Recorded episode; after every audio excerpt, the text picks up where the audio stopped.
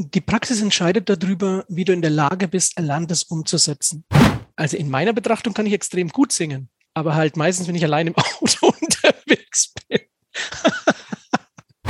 Im Treppenhaus getroffen und bin da das erste Mal in Tränen ausgebrochen, weil ich da wirklich realisiert habe, dass eben mein Lebenstraum aus gesundheitlichen Gründen nicht funktioniert. Hallo, ich bin Patrick. Mit dem virtuellen Zukunft für Finanzberatung Tourbus bin ich quer durch die Republik unterwegs, immer auf der Suche nach interessanten Gesprächspartnern aus einer der wohl spannendsten Zukunftsbranchen. Mit dabei natürlich das Zukunft für Finanzberatung Freundebuch und das werden wir jetzt gemeinsam ausfüllen. Auf geht's!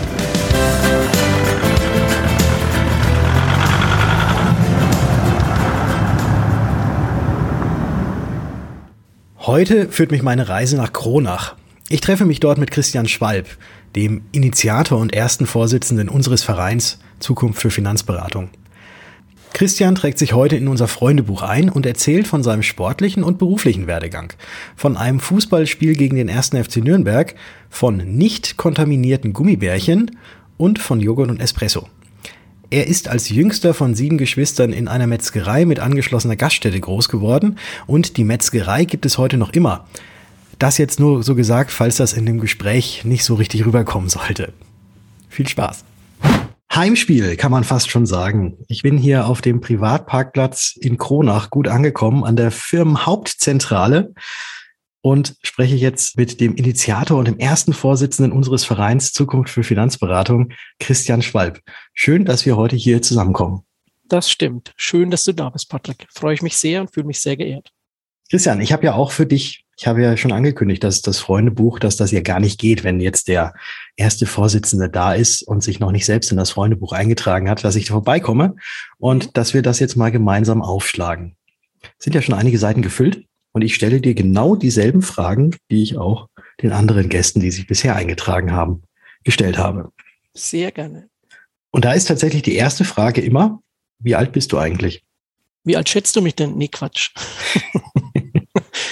ich fühle mich sehr jung und fühle mich gerade, wenn ich mit meinen Kindern beim Sport ertappt werde, sehr alt, gerade hinterher.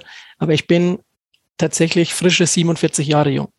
Sieht man dir tatsächlich nicht an. Also das ist da, die Kiddies halten jung. Vielen Dank. Das ja. ich mal als Kompliment wahr. Ja, äh, ist es auch, definitiv. Die Kiddies halten jung. Wie, wie alt sind denn deine Kinder, dass sie dich ja jetzt noch so richtig auf Trab halten? Neun und zwölf. Ah. Zwei Jungs. Zwei Jungs. Tolle Jungs, zwei tolle Jungs. Und du lebst auch privat in Kronach oder wohnst du woanders? Nee, ich stamme aus Kronach, das ist meine Heimatregion. Jetzt bin ich familiär quasi verwurzelt und aufgewachsen. Aber heute lebe ich mit meiner Familie in Schweinfurt, haben aber hier in Kronach tatsächlich noch eine, eine Wohnung, so dass ich pendeln kann und habe hier quasi noch einen Zweitwohnsitz. Aber ansonsten Schweinfurt. So ist es. Was ist denn deine Lieblingsfarbe? die kam, glaube ich, schon ganz oft in den Interviews, wenn ich immer richtig aufgepasst habe. Meine ist auch blau. blau. Aber das ist bei unseren Logos liegt es, glaube ich, sehr nahe, ne? Ja, das stimmt. Bist du dann eher so dieses helle Blau oder dieses dunkle Blau, was in den Logos mit drin ist? Hm, ich kann mich in dem Blauton gar nicht so richtig festlegen. Ich, für mich sind beide Blautöne und sogar noch mehr Facetten davon echt spannend. Deswegen ist Blau die allgemeine Beschreibung und anlassbezogen suche ich mir dann raus, welches Blau das passende ist. Okay, passend zum Gemütszustand. Mal heller, mal dunkler. Auch das ja. ja. Genau.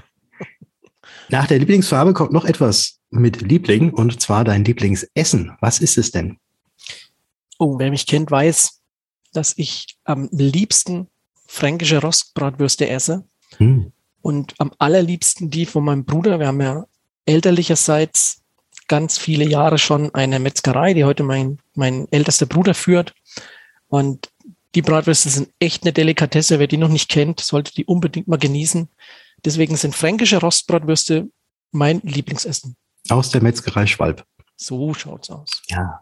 Und was isst du dann zu den Rostbratwürstchen dazu? Bist du dann eher so der Brot oder der Brötchen oder dann vielleicht noch lieber ein Kartoffelsalat oder? nee, ich, wir müssen ja jetzt fränkisch bleiben, ne? Also ja. Brötchen und so weiter ist ja alles nicht so die Benennung, sondern bei uns ist es ja eher die Semmel. Also bei uns stecken am liebsten zwei Würste, zwei Stück, also ein Pärchen in der Semmel. Bisschen mittelscharfen Senf dazu. ein Gedicht, sage ich dir. Perfekt. Besser als drei im Weckler. Dann, jetzt müssen wir aufpassen, aufpassen. Wer, alles zu, wer, alles zuhört. Wir wollen ja niemanden ausgrenzen.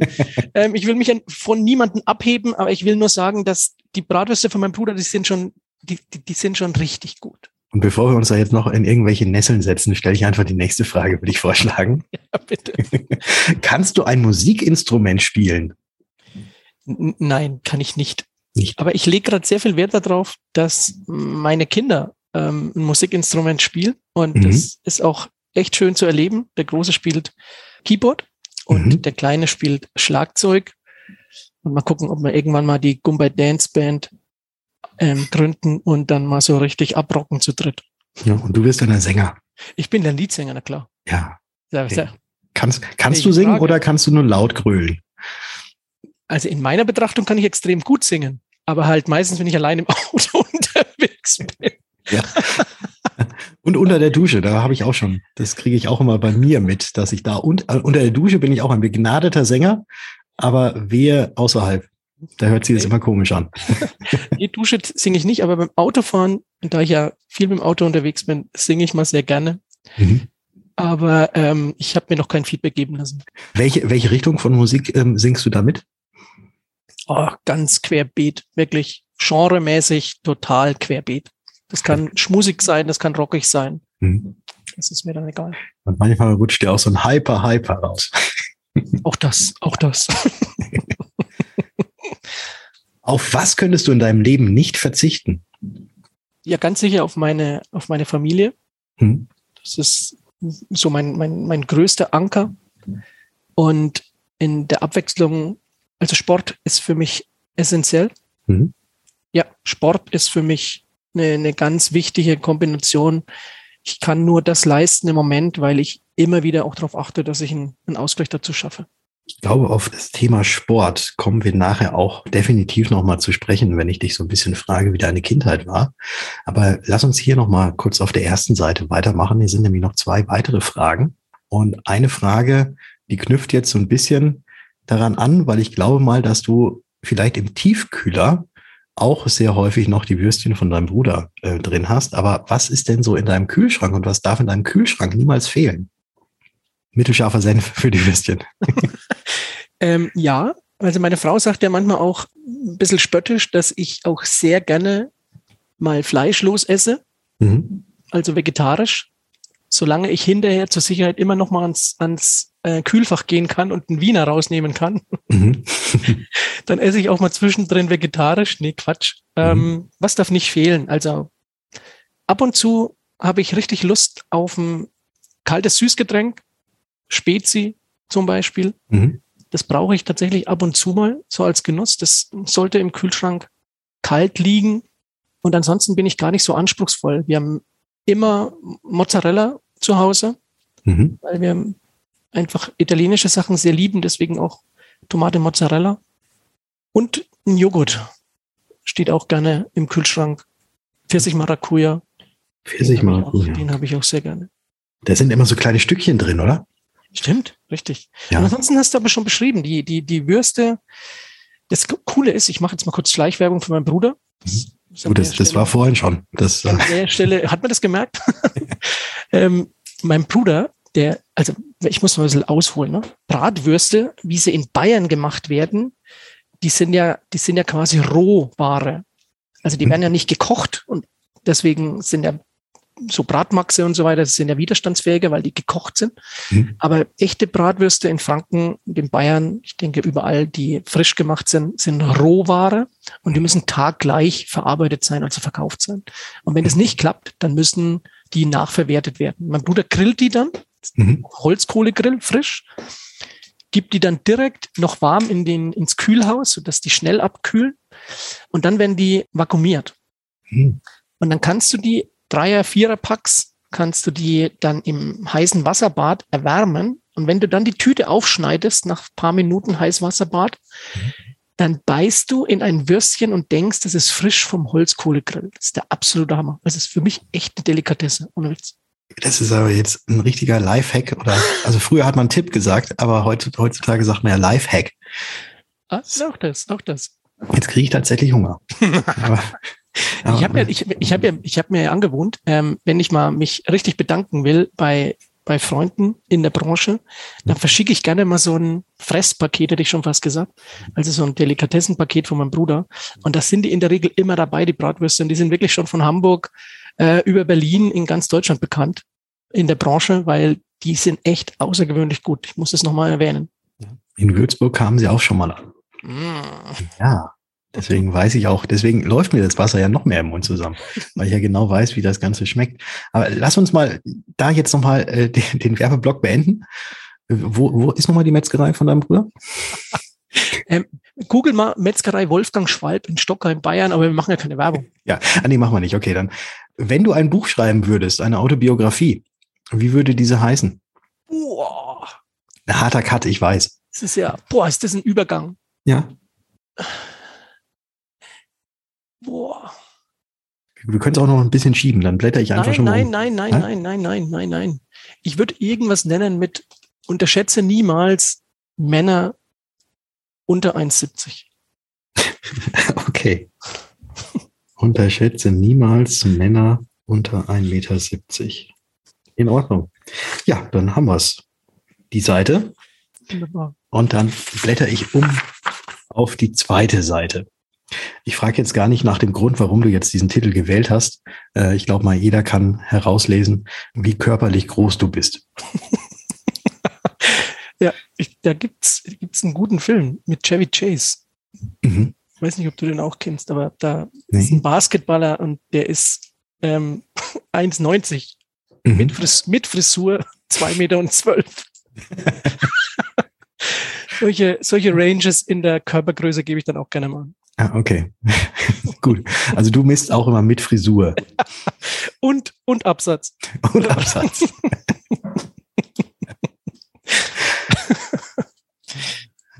Ja, wir, wir würden jetzt noch ganz viele weitere blöde Sprüche zu einfallen, aber das mache ich nein, jetzt nicht. Nein, nein, nein, um Gottes Willen. Aber wenn wir jetzt gerade von Kopf bis Fuß quasi gesprochen haben, ist es ja so, dass uns ja sehr häufig in der Finanzbranche nachgesagt wird, dass wir ja doch eher so faktenorientiert sind und kopfgesteuert und jetzt gar nicht so häufig aus dem Bauch heraus entscheiden. Und deswegen stelle ich dir jetzt hier ein paar Fragen, die du spontan bitte aus dem Bauch heraus entscheidest, weil es sind nämlich entweder oder Fragen. Bist du bereit? Bereit. Strand oder Berge? Berge. Kaffee oder Tee? Kaffee. Mit Milch und Zucker? Nein, schwarz. Ohne alles. Vielleicht manchmal ein bisschen Zucker, je nach Tagesform. Mhm. Also ein Cappuccino hin und wieder geht auch. Geht auch, aber vom Grundsatz her habe ich mir abgewöhnt, ähm, Milch zu verwenden und deswegen habe ich mich da umerzogen die letzten zwei, drei Jahre. Liegt auch daran, weil wir ähm, daheim eine, eine Kaffeemaschine haben, wo wir tatsächlich eher Espresso nur trinken. Und mhm ja, ist eine Siebträgermaschine. Da genieße ich dann tatsächlich den Kaffee pur. Da hatte der Nikolaus Vogt, der ja im letzten Monat auch hier zu Gast war und in sich in das Buch eingetragen hat, ja auch schon geschwärmt von deiner Siebträgermaschine. Ich habe fest notiert, dass wir in Zukunft ähm, zahlweise in Kaffeemaschinen machen sollen. Also mhm. von daher habe ich alles notiert, natürlich. Gut. Ja, aber für alle Hörerinnen und Hörer an dieser Stelle, ähm, es lohnt sich definitiv auch nochmal das Interview oder den Freundebucheintrag vom Nikolaus Vogt äh, sich anzuhören. Da war nicht nur Kaffeemaschine mit dabei, da war noch sehr viel anderes auch mit dabei. Also war ein tolles Interview mit Nico, aber ich muss an der Stelle sowieso mal erwähnen, ich finde der ganze Kanal, wie du den leitest und wie du den aufbaust und die Interviews, wie du die führst, sind alle hörenswert. Deswegen kann ich eigentlich jedes Interview empfehlen. Da machst du einen Riesenjob. Vielen Dank. Ja, ganz herzlichen Dank. Ich habe jetzt leider keine gute Metzgerei vorbei äh, hier um die Ecke, wo ich dir jetzt irgendwas zugutekommen lassen kann dafür. Ja, Aber vielen Dank. Fällt dann schon was ein. Äh, wir, wir kommen wieder völlig ab von den Entweder-Oder-Fragen. Bei Kaffee waren wir. Bei Kaffee, ja genau. Bei Kaffee waren wir, da wissen wir jetzt äh, Kaffee schwarz, am liebsten Espresso aus der eigenen Siebträgermaschine. Genau. Bist du dann auch so einer, der dann auch so die, die Kaffeebohnen selber malt und, und sowas? Ja, wir haben eine Mühle dabei mhm. malst quasi vorher. Die sind fest portioniert, kannst du also einstellen, mhm. so dass du genau deine, deine Gramm an, an Kaffeepulver bekommst und dann kannst du dir deinen Espresso so machen, wie du den willst. Mhm. Corto, also kurz oder lang, kannst du dann ganz nach Genuss selber einstellen. Und der optimale Espresso ist zwischen 16 und 19 Gramm und der Durchfluss 25 Sekunden. Genau, das längste bitte maximal 25 Sekunden, sonst kommen zu viele Bitterstoffe mit durch. Aber er muss insgesamt langsam laufen. Wenn er zu schnell läuft, ist auch nichts. Deswegen hm. wichtig ist auch, dass das Pulver, wenn es gebrüht ist, nicht nass wirkt, sondern es muss leicht durchfeuchtet sein. Also da gibt es so ein paar Dinge, auf die man achten muss, aber die Kaffeekenner, die wissen das. Die wissen das. Okay. Bist du eher Gefühls- oder Kopfmensch? Ich, tatsächlich würde ich beides für mich in Anspruch nehmen. Das ist auch bei verschiedensten Persönlichkeitsanalysen ähm, schon rausgekommen, weil ich kann sehr klar Themen abwägen und sehr rational mich mit Themen beschäftigen. Aber ich bin auch ein, ein emotionaler Mensch. Ich bin, mhm. das denkt man mir gar nicht, wenn man größere Unternehmen leitet, aber ich bin halt der jüngste von sieben Geschwistern aus einer Großfamilie. Mhm. Und das prägt dich einfach fürs Leben. Deswegen bin ich tatsächlich Gefühls- und Familienmensch, aber ich kann auch sehr rational Themen angehen. Wenn du der Jüngste warst, dann musstest du damals ja wahrscheinlich schon immer sehr strategisch vorgehen, was dir jetzt wahrscheinlich auch hilft, dass du dann doch noch irgendwas ähm, vom Essenstisch bekommst, wenn dich dann die Älteren irgendwie vorher weg, weggekickt haben, weil sie schneller waren. Ja, da ist ja der große Vorteil, dass ich in, äh, in einer Metzgerei aufgewachsen bin. Wie du weißt, hatten wir heute schon fast einmal das Thema. Wo, wo, wo ist also nochmal, die Metzgerei? mit Essen hatten wir tatsächlich nie die Probleme, aber, und da hast du auch recht, ähm, du musst bestimmte Strategien schon entwickeln, weil ich war nicht der Jüngste, ich bin tatsächlich noch der Jüngste von, von Geschwistern, sind alle da. Und ähm, du, du musst schon bestimmte Strategien entwickeln, dich zu behaupten, sichtbar zu sein, und ich finde, was mich, glaube ich, auch am meisten geprägt hat aus der Phase, ist dadurch, dass wir ein Familienbetrieb sind und schon immer waren, ähm, haben wir auch gelernt, dass wir trotz aller Streitigkeiten dann immer zusammenstehen, wenn es um die Sache geht. Also wenn es um Veranstaltungen geht, um Aufgaben, die der Betrieb leisten muss, dann musstest du lernen, Streitigkeiten, Zwistigkeiten untereinander zur Seite zu geben und in der Sache zu funktionieren. Hm das ist auch ein, ein Learning aus der Zeit, das mich unheimlich ähm, geprägt hat. Da gehen wir auch nachher noch ein bisschen tiefer drauf ein. Aber jetzt kommt die nächste Frage. Buch oder Netflix? Buch. Ich bin kein Netflix-Viewer. Ähm, was ist denn da dein aktuelles Buch, was du gerade gelesen hast oder momentan liest? Ich habe zuletzt mich mit dem Buch vom Nico Vogt beschäftigt. Mhm. Darüber hattest du sehr, sehr intensiv mit seinem Interview, ja. da auch das Vorwort schreiben durfte. Und aktuell bin ich tatsächlich beschäftigt mit dem Buch vom Robert Peukert. Der hat mir das geschenkt. Mhm. Und da der Robert, der auch bei uns im Verein sehr aktiv ist, ist das ein Buch, das ich sehr gerne gerade studiere. Aber mir fehlt im Moment echt die Zeit zum Lesen. Ich bin abends so platt, dass ich tatsächlich im Moment nicht wirklich zum Lesen komme. Deswegen ist ja auch so ein Format, wir tragen das ja auch gerade hier alles in ein Buch ein, aber das Format ist ja Audio. Deswegen sind vielleicht Audiobücher auch nicht verkehrt. Das stimmt. Hm. Mhm. Familienzeit oder Freundetrip? Familienzeit. Schokolade oder Obst? Obst. Lieblingsobst? Ähm, ich mache mal ganz kurz einen, einen, einen, einen Schritt zurück. Die äh, die Süßigkeitenfrage, die, wenn du anders gestellt hättest und hättest gesagt Gummibären oder Obst, hätte ich mich für Gummibären entschieden. Okay. Ich bin kein Schokoladenesser, aber ich bin jetzt auch kein, äh, kein Obstfanatiker. Wenn meine Frau das hört, dann wird sie jetzt nämlich brusten, wenn ich bei Obst Obst gesagt habe. Mhm. Unsere Kinder sind eher Obstvernichtungsmaschinen. Ähm, ich weniger, aber ich bin der totale Profi bei Gummibären. Okay, dann, dann fragen wir es mal so rum. Welche Obstgeschmacksrichtung bei Gummibärchen ist, favorisierst du? Ähm, ähm, ich, nein, halte ich mich raus. Habe ich keinen Favoriten. Bin auch gar nicht der, der Gummibären im Original äh, sondern ich bin so eher der Katjas-Fan. Und ja, deswegen, nein, kann ich keinen Favoriten ausmachen. Wichtig, okay. ist, wichtig ist nur, es muss immer wieder abwechselnd sein. Es darf nichts mit Joghurt sein. Die Joghurt-Gummibären kann ich gar nicht leiden. Mhm. Und ich mache mir gerne so gemixte Gummibärengläser. Da dürfen auch keine mit Salz oder Zucker beschichteten rein, weil sonst sind alle anderen angesteckt. Das geht gar nicht. Ah, verstehe. Sie dürfen nicht zu hart sein, das ist vielleicht auch noch eine ganz wichtige Angabe. Und sie dürfen vor allem nicht im Kühlschrank sein. Also Zimmertemperatur, mhm. nicht zu weich, nicht zu hart und genau, Originale. Auch wichtig. Also kein. Joghurt, Gums etc. Weil da steht ja bei dir eh für sich mal äh, Maracuja-Joghurt im Kühlschrank, wenn so du Joghurt essen möchtest. So sieht's aus. Ja, so schließt sich der Kreis. Mhm. Also Zimmertemperatur, ganz wichtig. Nicht zu hart und nicht mit irgendwelchen anderen, die überzogen sind, in einer Tüte kontaminiert sozusagen. Das nicht. Das ist genau der richtige Ausdruck. Kommen wir zu der vorletzten Frage, äh, wo ich wahrscheinlich jetzt auch schon weiß, weil es auch alle anderen, die sich hier in das Freundebuch eingetragen haben, auch ähnlich äh, so gesagt haben. Deswegen weiß ich auch schon, was du antwortest, aber ich stelle dir trotzdem diese Entweder-Oder-Frage. Und zwar, was ist dir wichtiger? Theorie oder Praxis? Ja, da schließe ich mich tatsächlich allen Vorrednern bisher an. Ähm, eindeutig das Thema Praxis. Ich frage jetzt auch, wie bei allen anderen, warum? Die Praxis entscheidet darüber, wie du in der Lage bist, Erlerntes umzusetzen. Und die Theorie ist für mich sowas wie die, ähm, wie die Planwirtschaft. Das mag vieles auf dem Papier wunderbar aussehen, aber im Leben entscheiden sich Dinge aus ganz anderen Merkmalen heraus. Und deswegen bin ich ein eindeutiger Praktiker mit Praxiserfahrungen. Du wirst mit jeder Erfahrung, wirst du routinierter und wirst professioneller. Und deswegen ist die Schule des Lebens in der Praxis der beste Wegbegleiter. Trial and Error ist, glaube ich, so mein, mein Wesen. Ich fange lieber schlecht vorbereitet an und entwickle ein Projekt, anstatt dass ich perfekt zöger und in der Theorie hängen bleibe.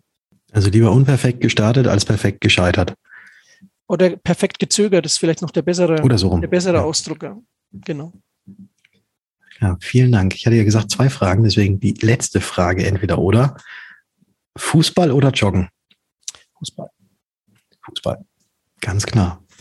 Das wusste ich, aber das, da kommt, genau darauf kommen wir jetzt. Jetzt habe ich schon dreimal gesagt, dass wir später auf irgendwas kommen, aber ich glaube, jetzt auf der nächsten Seite kommt tatsächlich alles das, was wir verschoben haben, jetzt zusammen, weil es gab ja auch mal eine Zeit vor deiner aktuellen Tätigkeit. Und lass uns doch noch mal so ein bisschen in die Vergangenheit reisen. So einiges hast du ja schon vorgestellt, dass du quasi der Jüngste in einer Großfamilie bist und dass du beziehungsweise deine, deine Eltern eine Metzgerei hatten, jetzt ja dein Bruder die Metzgerei hat. Äh, wo war die nochmal? ich sage jetzt nichts mehr, das ist ja die reinste Schleichwerbung. Das wird uns noch GEMA-Gebühren kosten. Ah, ich glaube, ich glaube nicht. Ich glaube nicht. Das ist Metzgerei Schwalf heißt, glaube ich. Ähm, ja, also du bist, du bist eben als, als Jüngster aufgewachsen und ähm, wie kann man sich so deine, deine Kindheit äh, vorstellen? Also wie, wie war es, der Jüngste in der Großfamilie zu sein? Hm, herausfordernd, aber wunderschön natürlich auch gleichzeitig. Ne? Also du musst mhm. dir das so vorstellen, ähm, 74 geboren und Stockheim, mein Heimatort, ist ähm, quasi im ehemaligen Zonenrandgebiet. Das heißt, wir hatten, wir waren ganz nah an, am Grenzstreifen mit unserem Ort. Das heißt, wenn wir in den Wald zum Spiel gegangen sind, sind wir zur ehemaligen Zonengrenze gekommen. Das ist so die Region in Oberfranken, in der ich aufgewachsen bin. Richtig ländlich. Wer Stockheim, wer das jetzt mal googelt, wird rausfinden, dass es das einzige Steinkohlebergwerk in Bayern ist. Dafür ist unser Ort damals bekannt gewesen. Und für die Metzgerei, glaube ich, auch, ne? Ja, da auch da heute noch. Ja. Habe, das eine war damals, das ist aktuell. Die Metzgerei ist aktuell. Ähm, ich bin als jüngster von sieben aufgewachsen in einem Familienbetrieb und Familienbetrieb bedeutet, dass du keine freien Tage hast. Ja, dass du hast sieben Tage die Woche hast du in irgendeiner Weise Betrieb. Wir hatten, wir hatten eine Gaststätte über 100 Jahre Schankrecht und mit Mittagstisch und allem Pipapo, das du dir vorstellen kannst bei einer, bei einer ländlichen Gaststätte und eben die Metzgerei dazu. Und deswegen gab es nie irgendwelche Ruhezeiten. Die Kunden, die vorne zur Geschäftstür nicht reinkamen, die kamen eben hinten dann zur Hintertür rein und waren fest der Meinung, dass sie auch am Sonntag noch kurz was einkaufen können fürs Grillen. Deswegen ist so dieses Thema Arbeit und Freizeit schon immer bei uns extrem vermischt. Ich habe es nie anders kennengelernt und deswegen ist mein Beruf auch nicht irgendein Job, sondern es ist einfach meine Berufung, die mich tagtäglich sieben Tage, 24 Stunden einfach auch begleitet. Der jüngste von sieben Geschwistern bedeutet, dass du dich beweisen musst, ganz klar, dass du um Aufmerksamkeit kämpfst. Aber es ist auch, ja, für mich herzerwärmend zu erleben, wie Geschwister zusammenstehen, gerade wenn Herausforderungen sind, wie Familie zusammensteht, dass du gemeinsam essen kannst, wenn du Mittag, Sonntag an der, am Mittagstisch sitzt und du bist mit neun, zehn, zwölf Leuten da, wenn die Lebenspartner noch mit dabei sind, das prägt dich einfach. Ne? Und auf dem Land in den 70ern, also dann, wenn ich jetzt mich richtig erinnere, dann ist es ja quasi Ende der 70er, Anfang der 80er, das sind so die ersten Kindheitsjahre, an die man sich gut erinnert, glaube ich. Dann war das Thema klassisch. Du bist auf der Straße rumgetollt. Wir haben überall Fußball gespielt, wo es nur irgendwie ging. Wir hatten noch ein Fahrrad und ansonsten haben wir uns bei uns in unserer eigenen, hauseigenen Scheune rumgetollt. Da haben wir ein großes Tau oben an den Balken gebunden und haben dann wie Tarzan durch die Scheune geschwungen. All diese Dinge waren damals quasi ja unser Zeitvertreib und ich hatte echt eine richtig coole, lebendige, abenteuerliche Kindheit tatsächlich. Du hast gerade davon gesprochen, du hast ganz viel Fußball gespielt auf der Straße mhm. und heutzutage lebst du auch deine Berufung und alles war eine Berufung. Was war denn jetzt als Kind dein erster Berufswunsch, an den du dich so erinnern kannst? Mein erster Berufswunsch war, also ich habe damals mit sechs, sieben Fußballspielen angefangen. Und mein erster Berufswunsch war, dass ich tatsächlich Fußballprofi werde. Das war auch für mich irgendwo immer grundsätzlich klar. Hm. Mich hat aber auch relativ frühzeitig das Thema Geld interessiert. Das lag daran, wir hatten jeden Tag die Einnahmen zu zählen von der Gaststätte und von der Metzgerei. Und da ja viel mit Bargeld zu der Zeit ausschließlich bezahlt wurde, hattest du natürlich jede Menge ähm, Münzgeld und, und Scheinegeld. Und ich hatte immer die schöne Aufgabe mit meinem Vater, dieses Geld zu sortieren. Und bei den Münzen durfte ich immer diese Münzrollen mit erstellen, weil wir quasi direkt die Münzrollen schon für die Bank fertig gemacht haben und haben dann quasi in Rollen das Geld eingezahlt und nicht einzeln die Münzen gebracht. Ja. Und das waren ich konnte damit noch nicht wirklich was anfangen, was das für ein Berufswunsch wird, aber mich hat Geld damals schon immer interessiert. Und der Karriereweg beim Fußball ging aber halt sehr konsequent weiter. Ich bin sehr frühzeitig entdeckt worden, dass ich wohl ein Talent bin. Es gibt ja im Fußball verschiedene äh, Fördermöglichkeiten und bin dann quasi das erste Mal gecastet worden, in Anführungsstrichen würde man neudeutsch sagen, oder ausgewählt worden für die Kreisauswahl, also die besten Fußballer im Landkreis. Da habe ich mich dann quasi auch bewiesen und bin dann weitergekommen in die nächsten Sichtungskader. Ja, und so ging eigentlich der Weg Richtung Fußballprofi immer weiter. Deswegen hat mich das beschäftigt und lange Jahre getrieben, dass ich mal Fußballprofi werde. Wie alt warst du da, als du das erste Mal dann in diese Auswahlmannschaft kamst? In der Auswahlmannschaft bist du so in der, in der D-Jugend. Das heißt, da war ich so zwischen neun, zehn und elf. Mhm. Da wirst du auf, auf Landkreisebene gesichtet. Dann gibt's immer Turniere in jedem, in, in jedem Regierungsbezirk. Das heißt, wir hatten so, eine, so ein Turnier um die, mit den Kreisauswahlen nennt sich dann. Also da spielen die Mannschaften der Kreise gegeneinander. Dort wird wieder gesichtet, wer sind die besten Fußballer aus den Kreisen. Die werden dann eingeladen und werden dann zu der Bezirksauswahl eingeladen. Die spielt dann wieder auf Landesebene gegen die anderen Bezirke, also Oberfranken Auswahl gegen Unterfranken, gegen Oberbayern und so weiter. Dort wird wieder ausgewählt, dort werden die Besten genommen und werden dann in die Landesauswahl gegeben, in die Bayernauswahl. Und die spielen dann eben auf Landesebene die Landesturniere. Das heißt, die Bayern-Auswahl gegen Hessen und alle anderen Bundesländer. Ja, und das zieht sich natürlich über Jahre hinweg. Ne? Das heißt, du bist dann den, mit 14, 15, 16 in diesen Kadern unterwegs, bist dann im erweiterten Kreis von Jugendnationalmannschaften. Und von daher bist du in diesem Leistungssportthema natürlich extrem dabei, musst dich gegen andere behaupten, musst ständig damit klarkommen, dass jemand dich beurteilt, du musst funktionieren und ja, musste ich einfach durchsetzen. Und das war quasi so meine, meine Kindheit. Das heißt, Fußball war elementar, war prägend. In allem wirklich von der, von der Einstellung, sich durchzusetzen bis hin zur Disziplin. Du hast in den Jugendmannschaften in der Regel sonntags morgens um 10.30 Uhr, 11.30 Uhr deine Spiele. Mhm. Das heißt, es war auch nicht möglich, dass du irgendwie samstags groß um die Häuser ziehst und so die klassischen Disco-Gänge hast, sondern Du musstest einfach frühzeitig lernen, mit Verzicht umzugehen, weil du halt ein, ein großes Ziel verfolgst. Das ist mir nie schwer gefallen. Und da bin ich auch froh, dass ich diese Prägung heute noch mitnehmen kann. ist dann auch, du hast gerade gesagt, es ist dir nicht schwer gefallen, auch diesen Verzicht. Hat man das überhaupt so wahrgenommen oder war man dann so in seiner eigenen Welt, in dieser Fußballerwelt, wo das halt einfach, ja, äh, nicht dazugehört, dass man jetzt dann Samstagabends mal irgendwie ähm, auf irgendwelche Diskos oder, oder Diskos geht?